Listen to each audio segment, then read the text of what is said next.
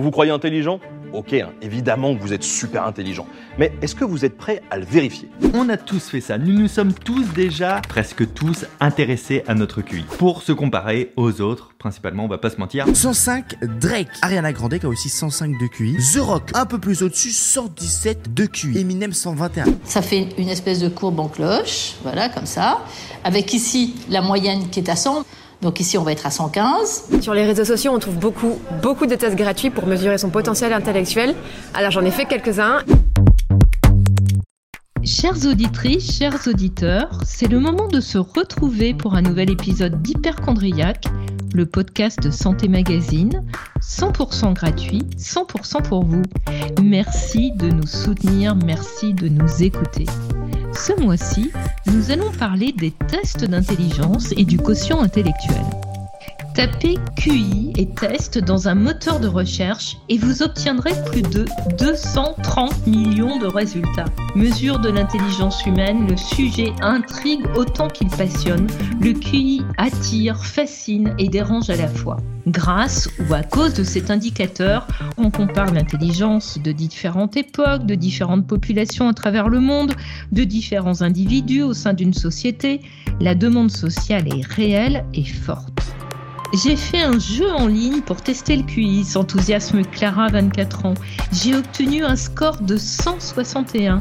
Je me suis dit ce n'est pas possible, alors j'ai fait une seconde partie. Témoigne celle qui, atteinte d'une phobie scolaire, a arrêté ses études deux mois avant les épreuves du bac. Évaluer son quotient intellectuel répond le plus souvent à un besoin de compréhension de la part des parents, de l'enfant, voire des enseignants. Différents tests proposent de le mesurer, mais que signifie le QI au juste? Est-ce vraiment possible de le chiffrer? Des questionnaires peuvent-ils vraiment appréhender quelque chose d'aussi complexe que l'intelligence? N'est-ce pas délicat de chercher à quantifier une notion aussi vaste? Et au fait, c'est quoi l'intelligence? Je suis Aline Perrodin, directrice de la rédaction de Santé Magazine. Et pour répondre à toutes ces questions, je reçois Nicolas Gauvry, agrégé de mathématiques, psychologue et enseignant-chercheur en sciences cognitives à l'Université de Lille. Nicolas Gauvry, bonjour. Bonjour. Alors, je suis psychologue au sens légal, c'est-à-dire j'ai le titre, euh, mais j'ai jamais pratiqué comme euh, clinicien. Je suis pas praticien. Pourquoi, quand on est mathématicien de formation, se tourner vers la psychologie? Euh, D'accord, là je suis toujours embêté parce que je ne sais pas quoi dire. Alors, moi au départ, euh, je m'intéressais aux mathématiques. Et donc, j'ai continué ma formation de mathématiques jusqu'à l'agrégation, mais au, bout d'un moment, ça devient quand même très abstrait, les mathématiques. Et au bout d'un moment, j'ai eu envie de me raccrocher à quelque chose d'un peu plus terrestre. Et c'est là que j'ai commencé des études de psychologie en parallèle des mathématiques. Et, mais comme j'aimais toujours les mathématiques, j'avais envie de les appliquer euh, à la psychologie parce que j'aimais les deux. Et donc, je suis dans les sciences cognitives comme ça. Euh, sciences cognitives, c'est un terme un peu fourre-tout, mais qui désigne en gros l'étude du fonctionnement mental. Et donc, moi, je me suis spécialisé en sciences cognitives euh, dans l'interface entre psychologie et mathématiques. Vous travaillez sur l'intelligence et les hauts potentiels intellectuels. D'où vous est venu cet intérêt à une époque où les HPI étaient beaucoup moins médiatisés qu'ils ne le sont aujourd'hui? Ah, alors ça, c'est un peu par hasard. Au départ, quoi que ce soit pas très éloigné, mais disons qu'un de mes thèmes de départ, c'était le raisonnement. Euh, j'avais envie de comprendre comment les gens raisonnent, pourquoi on se trompe, euh, des choses comme ça. Et c'était parfait pour, euh, pour un thème qui soit à la fois, qui relève à la fois de la psychologie et des mathématiques, parce que bon, c'est vraiment une question psychologique, mais d'un autre côté, en mathématiques, il y a tout le domaine de la logique qui m'intéressait particulièrement. Et donc, voilà, j'étais parti là-dessus, ce qui est pas sans lien avec l'intelligence, mais c'est pas ça qui m'a amené à l'intelligence. En fait, comme je vous dis, c'est un peu par hasard. C'est à la faveur d'une conférence que j'ai entendue sur les hauts qui, avec le recul, énonçait beaucoup de sottises, mais qui m'a beaucoup ému sur le coup. Euh, que j'ai eu envie de m'intéresser au potentiel avant l'intelligence en fait. Et donc bah, voilà, j'ai commencé à me renseigner un peu plus, à rencontrer des chercheurs qui travaillaient sur le potentiel, et puis moi-même à aller chercher dans la littérature scientifique pour voir ce qu'on savait vraiment et ce qui relevait du mythe et puis ce qui relevait des, choses vraiment démontrées. Et puis de fil en aiguille, euh, comme le haut potentiel, c'est essentiellement défini par le QI, donc une forme d'intelligence si on veut, ben, je me suis intéressé à, plus, plus précisément à la mesure du QI et à l'intelligence. Les hauts potentiels sont en effet caractérisés par un QI supérieur à 130. Mais avant de discuter davantage de cette mesure, j'aimerais bien entendre votre définition de l'intelligence. Vous expliquiez lors d'une précédente interview que la notion est sulfureuse et qu'il existe autant de définitions que d'individus et même de chercheurs. Quelle est la vôtre? Ah ben moi, je, m'accorde avec la définition la plus répandue chez les scientifiques, parce que malgré tout, même si on, a, on peut avoir chacun son opinion, il y a quand même une manière de concevoir l'intelligence qui, disons, est relativement consensuelle euh, chez les scientifiques, parce que il y a une vraie validation statistique. Je crois que la plupart des gens sont incapables de définir l'intelligence, même ce que eux appellent l'intelligence, parce que dès qu'on creuse un peu, finalement, la définition qu'on a dans la tête, elle est floue. En fait, on ne sait pas exactement ce qu'on va appeler un, signe d'intelligence. Par exemple, chacun peut se demander euh, qu'est-ce qui, pour moi, est la preuve d'intelligence. Euh, il y a plein de cas où les gens ne sont pas d'accord. Il y a plein de cas où la plupart des gens ne savent pas trop. Si je prends un exemple, euh, par exemple, commettre un forfait de manière ingénieuse, il y a des gens qui pensent que c'est une preuve d'intelligence, d'autres pas parce que pour certains, l'intelligence est forcément positif et ça sert à faire le bien, et pour d'autres, pas. Il y a eu des sondages euh, qui montraient des différences culturelles aussi, et euh, dans certains sondages en Afrique, les gens donnaient comme preuve d'intelligence des comportements prosociaux, c'est-à-dire aider quelqu'un dans le besoin, pour eux, c'était une preuve d'intelligence. Alors que dans notre conception la plus habituelle, j'ai l'impression en Europe, euh, on n'a pas du tout cette idée-là, et c'est complètement séparé, assez bizarrement. Mais voilà, les gens ont tous leur définition. Les chercheurs sont pas tout à fait d'accord quand ils veulent donner une définition un peu philosophique. C'est-à-dire pas qui dit comment on fait pour mesurer l'intelligence, mais une définition comme ça. Euh, il y a des éléments qui reviennent quand même assez souvent. Il y a les capacités d'adaptation qui reviennent souvent, la capacité à résoudre des problèmes, la capacité à apprendre. tout ça, c'est des choses qui reviennent assez régulièrement quand même dans la définition de l'intelligence.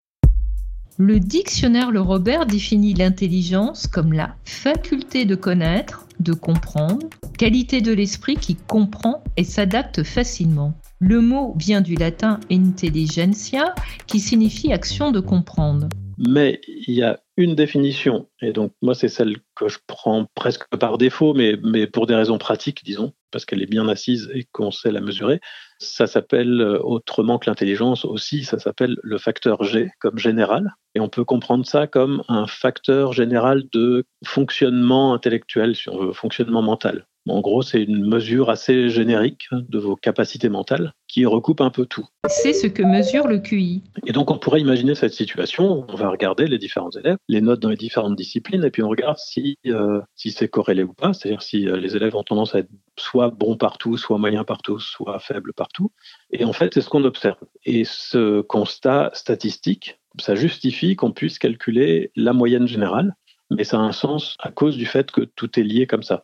Et il se passe la même chose pour le QI, et ça définit donc ce facteur G. Euh, c'est-à-dire que quand on fait passer plein de petites épreuves qui a priori sont très différentes, ça peut être euh, des épreuves de mémoire où il faut juste rappeler des lettres ou des chiffres, euh, des épreuves où il faut montrer qu'on comprend des concepts, qu'on a du vocabulaire, des épreuves où il faut résoudre des puzzles, des épreuves où il faut aller très vite, euh, d'autres où il faut être très concentré. On, a plein de petites épreuves comme ça qui a priori sont différentes et on s'aperçoit qu'en réalité, euh, les gens ont tendance statistiquement à être soit bons partout, soit faibles partout. Ce qui justifie qu'on puisse calculer une sorte de moyenne de tout ça et qu'on puisse appeler ça un score générique euh, de fonctionnement mental. Voilà, et c'est ça le QI.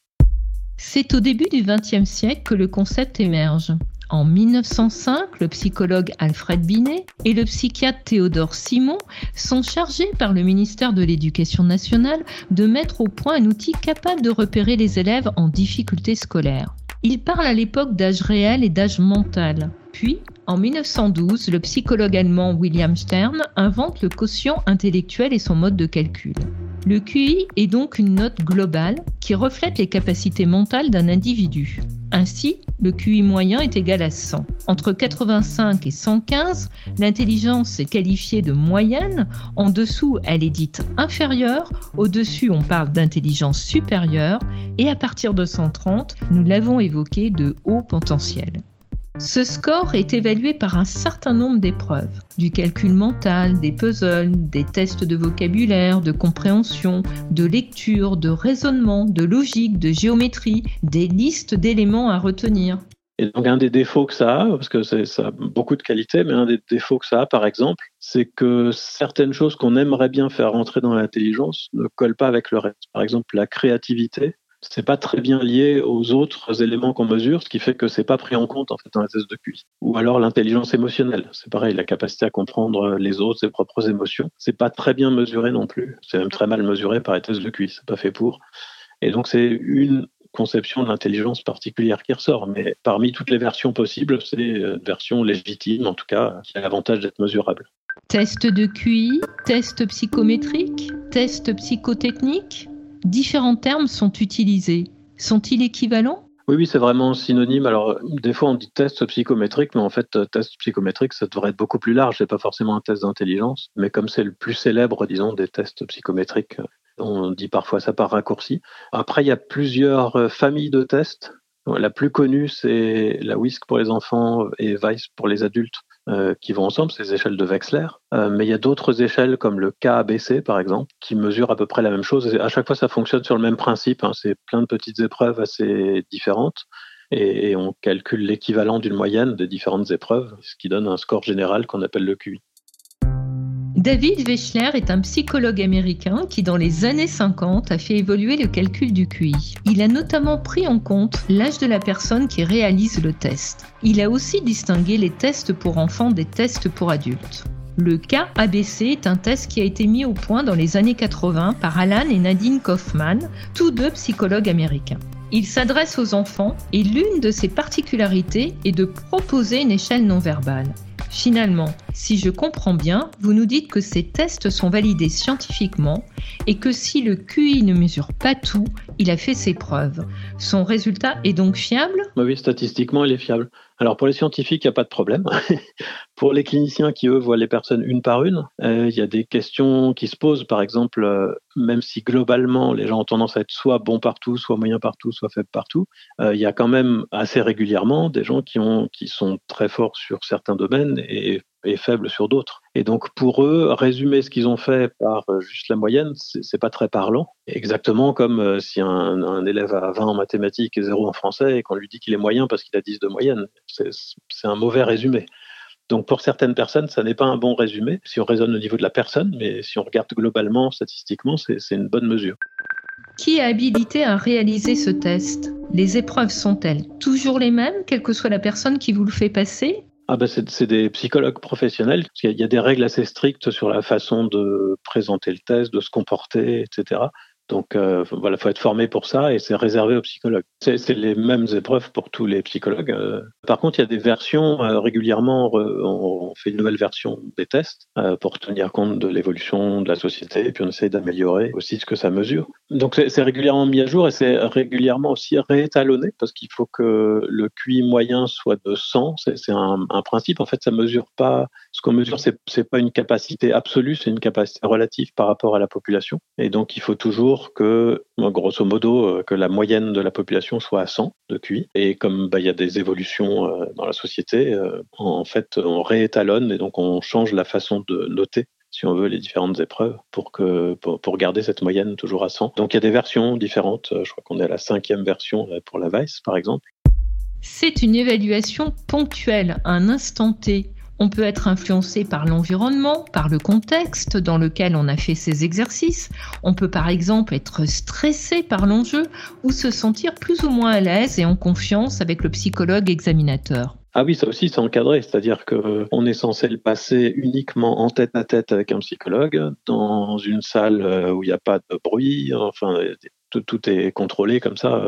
dans le manuel, on précise par exemple pour certaines tâches que si la table n'est pas lisse, il faut mettre un carton en dessous parce que on va devoir écrire et puis ça peut ça peut jouer sur la rapidité d'écriture. Enfin, c'est contrôlé aussi. Bon, après, on a beau faire tout ce qu'on peut, il y a quand même des variations de l'environnement qui peuvent avoir un, petit effet sur le résultat. De même qu'il y a aussi des variations d'un psychologue à l'autre, même quand ils même quand ils sont formés, même quand on leur dit exactement ce qu'il faut faire. Euh, il y a une question de personnalité. Il y a des gens qui inspirent plus confiance que d'autres. Il y a des gens qui mettent plus à l'aise que d'autres. Et donc, en fonction du lien qu'il y a entre la personne qui passe le test et le psychologue, ça peut varier. Ce qui fait qu'on observe des différences de quelques points, euh, parfois, entre un psychologue et un autre. Donc, c'est pas, euh, pas parfaitement fiable, mais pour une mesure, disons, en psychologie, c'est remarquablement fiable.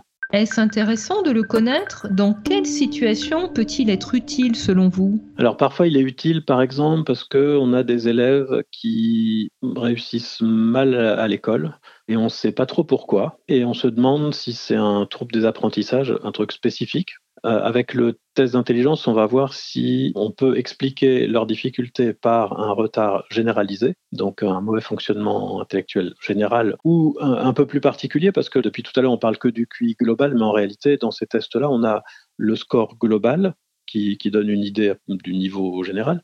Mais on a aussi des scores un peu plus précis quand même, qui sont maintenant 5, il me semble, mais à une époque c'était 4, et qui mesurent certains sous-facteurs. Par exemple, on a un score sur la mémoire, on a un autre sur la vitesse, euh, on a un autre sur euh, les concepts et la compréhension, des choses comme ça. Et donc en faisant passer ce test, on peut éliminer des hypothèses et par exemple se dire que tel élève qui réussit mal à l'école n'échoue pas à cause d'un déficit général, mais quelque chose de plus particulier. Donc ça oriente plutôt vers une dyslexie par exemple. Voilà, ça peut servir à ça.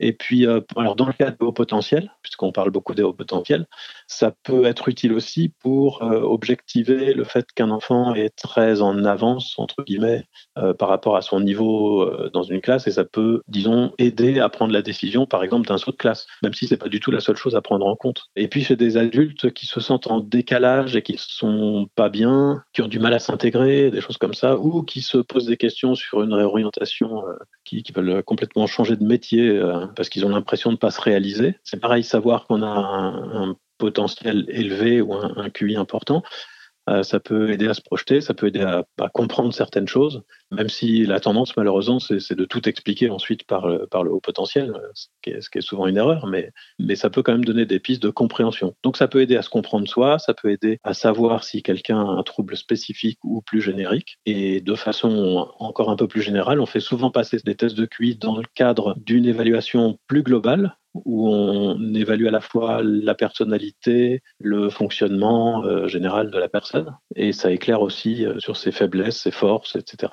C'est ce qu'on fait typiquement euh, pour un enfant qui va très mal, on ne sait pas pourquoi, qui, a l'air déprimé, renfermé, et bah, souvent, on a envie de savoir à la fois comment il fonctionne, comment il se sent à l'école, mais, mais, aussi est-ce que, et, ça on va pouvoir le savoir grâce au test, grâce au test de QI, est-ce qu'il fonctionne globalement bien, est-ce qu'il y a des zones où il est particulièrement faible, par exemple on peut bien raisonner, avoir une bonne compréhension, être rapide et une très mauvaise mémoire, ça peut arriver. Euh, en outre, les, psychologues qui ont appris à faire passer le test ne font pas que le calcul des coefficients, ils, sont aussi formés à observer ce qui se passe pendant la passation et permet parfois de détecter, par exemple, un trouble de l'attention en fonction de la manière dont, dont la personne répond et avance dans les questions. il y a d'autres choses aussi qui peuvent émerger quand on fait passer le test qui ne sont pas directement mesurées par le test. Vous-même, avez-vous voulu connaître votre QI? Euh, bah non, je, ne sais pas et, et j'ai pas envie de savoir. Des fois, on me pose la question, j'ai jamais passé de test. Donc je ne sais pas si je suis au potentiel ou pas selon la définition standard. Et je prends mon exemple parfois pour illustrer le fait que c'est pas forcément nécessaire d'avoir l'étiquette, euh, de savoir euh, si on l'est ou pas, parce que en fait ça n'a pas grande importance. Et moi ce que je me dis maintenant, c'est ça va rien changer à ma vie de toute façon. Donc euh, si j'apprends que je le suis, bah ça va rien changer à mes perspectives de carrière ni à mes ambitions. Si j'apprends que je le suis pas, je vais être très déçu, donc je préfère pas savoir. Et puis, et puis voilà. Quid des tests que l'on trouve sur Internet, souvent proposés par des bannières publicitaires ou des liens sponsorisés, et qui promettent un test de QI en quelques minutes et en quelques questions? 20 questions en 20 minutes, ça sonne bien, mais est-ce fiable? Bah, Je me méfie énormément. Euh, je, pense qu'en en, théorie, c'est pas impossible d'avoir une mesure à peu près fiable plus rapidement qu'avec un test de QI, mais ce sera probablement moins fiable. Parce qu'un test, ça met une heure et demie, deux heures euh, au moins à passer. Mais je pense que tous ces tests, en tout cas tous ceux que j'ai vus, euh, je pense ne sont pas validés. C'est-à-dire il n'y a pas eu d'études pour vérifier que ça mesurait bien quelque chose, que ça mesurait quelque chose de stable. Euh, il y, a énormément de choses qui, ont été faites pour euh, valider les tests de QI, comme vérifier que quand on repasse un test, par exemple, un an après, deux ans après ou même 50 ans après, on a quelque chose qui est assez proche de ce qu'on avait au départ. parce que si, ça dépend trop de l'état émotionnel du moment, par exemple, dans ce cas, c'est pas, on mesure pas ce qu'on veut. Donc ça va pas. Et il y a tout un travail à faire pour valider une échelle. C'est, pas du tout facile, ça prend du temps, ça demande beaucoup de calculs. Je pense que c'est jamais fait pour les, tests en ligne. Et donc, bah, le résultat, il n'est pas vraiment interprétable, en fait. Et à ma connaissance, il n'y a pas de test euh, vraiment validé qui soit proposé comme ça en ligne. Il existe plusieurs classements des pays selon leur QI. J'en ai repéré au moins deux, publiés par le site internet Données mondiales ou encore le magazine Forbes, sans oublier la carte mondiale des QI, dont la publication en 2019 avait soulevé une vive controverse. Peut-on vraiment comparer les scores d'intelligence de différentes nations?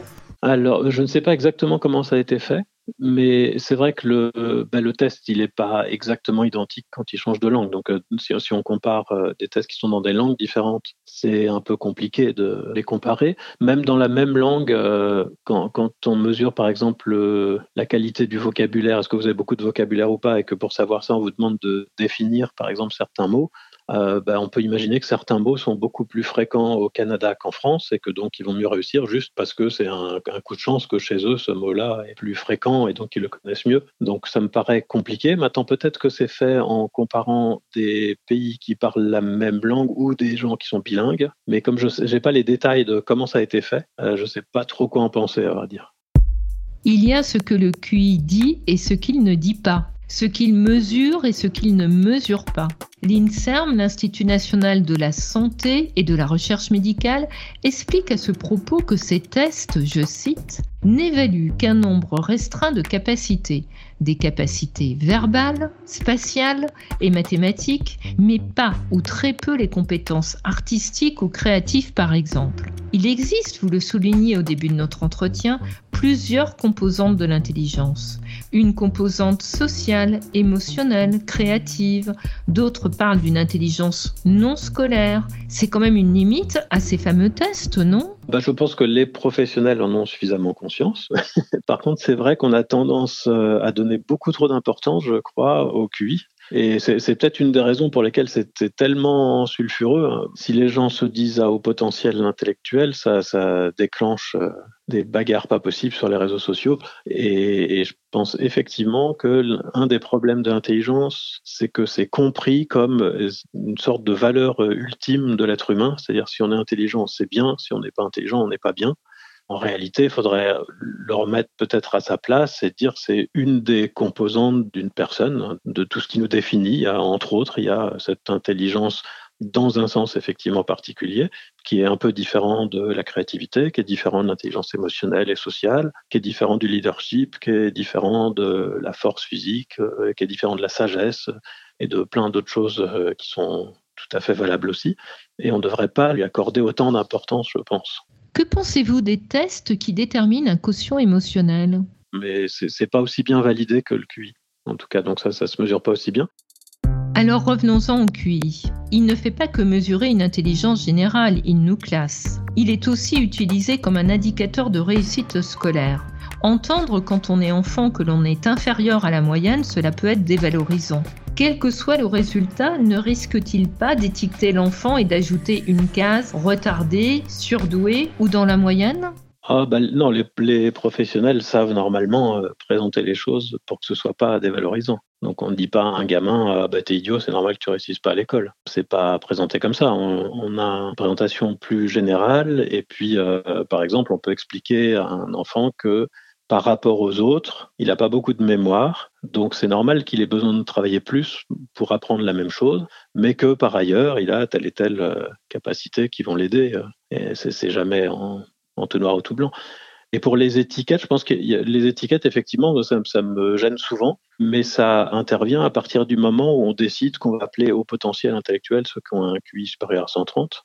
Parce que quand on est sur un continuum, avec euh, une valeur qui peut aller de de très faible jusqu'à 160, c'est déjà moins une étiquette. On a, euh, surtout sur en général, on rajoute euh, un intervalle de confiance, c'est-à-dire que si vous avez 125, on vous dit pas votre QI c'est 125, c'est comme ça, on vous dit votre QI se situe probablement entre 120 et 130 parce qu'il y a des variations. Euh, vous n'avez pas toujours la même valeur en fonction de votre humeur, en fonction du lien avec le psychologue, si vous êtes fatigué ou pas, etc. Donc, il y a une petite marge d'erreur, ce qui fait que bon, il y, a, un peu de flou autour, et puis on est sur un continuum quelque part. Donc ça fait moins une étiquette si on donne euh, les résultats comme ça. Ça fait encore moins une étiquette si au lieu de donner le QI général, on donne les différents facteurs, euh, mémoire, vitesse, etc.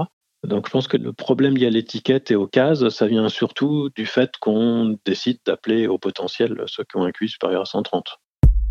En 2005 déjà, des psychologues observant une attente sociale de plus en plus forte visant à faire évaluer les capacités mentales d'un individu ont publié une réflexion intitulée Gare au QI. Ils souhaitaient rappeler que cet outil précieux dans leur pratique n'était pas un but en soi.